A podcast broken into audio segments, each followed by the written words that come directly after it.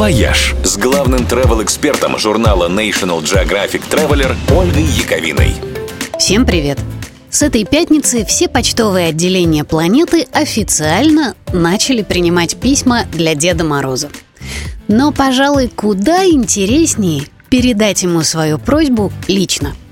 В России есть несколько разных Дед Морозных резиденций, в которых можно попросить аудиенции. Главное, конечно, в Великом Устюге – это большой деревянный терем в красивом лесу, и там можно не только пообщаться с дедушкой, но и пожить в гостевых домиках, а, покататься на коньках и на ватрушках и побывать в филиале Московского зоопарка. У дедушки есть еще несколько приемных. В Москве, в Кузьминском лесопарке, в Кузбассе, музее Томская писаница и в питерском Петергофе.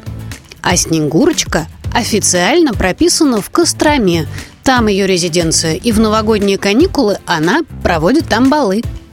Младший брат дедушки, Урал Мороз, есть и такой, проживает в Екатеринбурге и принимает гостей в парке сказок.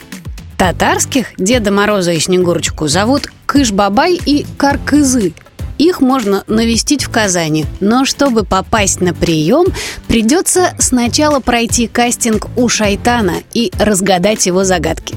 Зато потом ждут фольклорное шоу, блюда татарской кухни и катание на лошадках. Неподалеку от Ижевска гостей принимает удмуртский Толбабай. У него в усадьбе проводят всякие прикольные мастер-классы.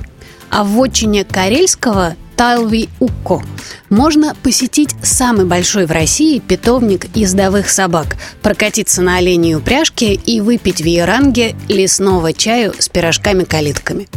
Ну а те, кто не боится настоящего мороза, в Ямало-Ненецком природном парке Горно-Князевск ждет самый полярный дедушка – Ямал-Ири.